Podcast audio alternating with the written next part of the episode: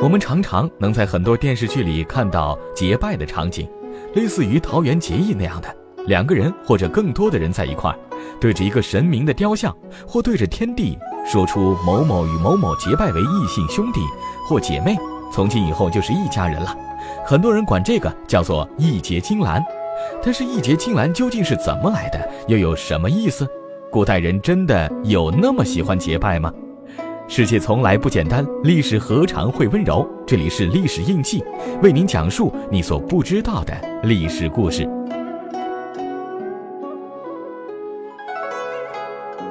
三国演义》一开篇，就是东汉末年天下大乱，黄巾起义，各路英雄纷纷聚合，时势造英雄。刘备、关羽、张飞三人也因缘际会走到了一起，聚在张飞家的后园中。彼时桃之夭夭，灼灼其华，三人敬告天地，焚香礼拜，山盟海誓，义结金兰，成就三国故事中感人的一幕。《红楼梦》中，林黛玉终于对薛宝钗敞开心扉，两个人相剖心事，是为金兰契互剖金兰语。宝钗安慰黛玉不必做司马牛之叹，黛玉跟宝钗坦诚以前错怪了她，只当她是藏奸。二人虽没有义结金兰，然此情此景颇类此意。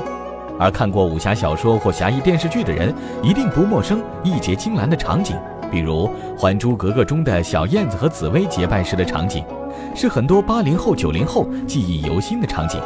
还有《射雕英雄传》里的江南七怪，《天龙八部》里的三巨头兄弟情深，义结金兰的誓言，每个人都很熟悉。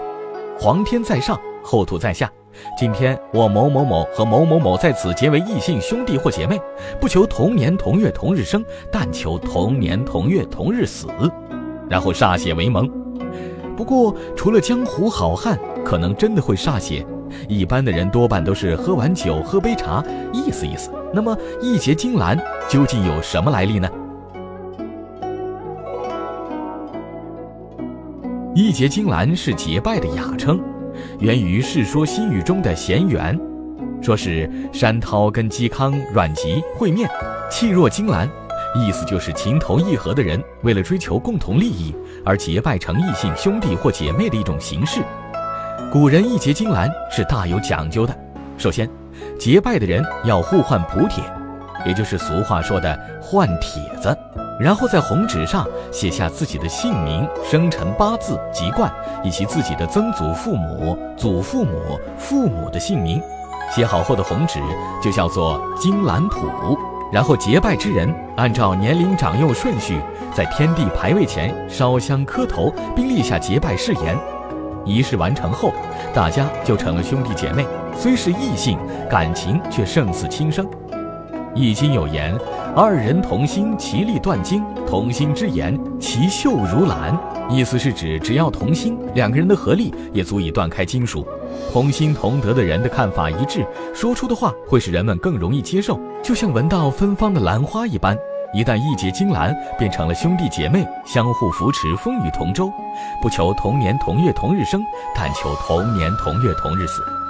虽然能够做到的人不多，但这样的感情还是最容易打动人心。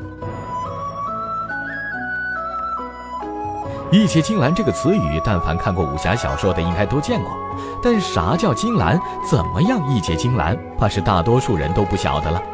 兰花被誉为王者之香。有乡祖之称，人们通常透过兰花来展现自己的人格精爆。兄弟情谊，因犹如兰花一样品质，所以习惯说成金兰之交，义结金兰，气若金兰，这样的说法也就合情合理了。义结金兰什么意思呢？就是说朋友交情深厚，后来根据一些个典故，朋友间情投意合，进而结为一生兄弟或姐妹，称结金兰。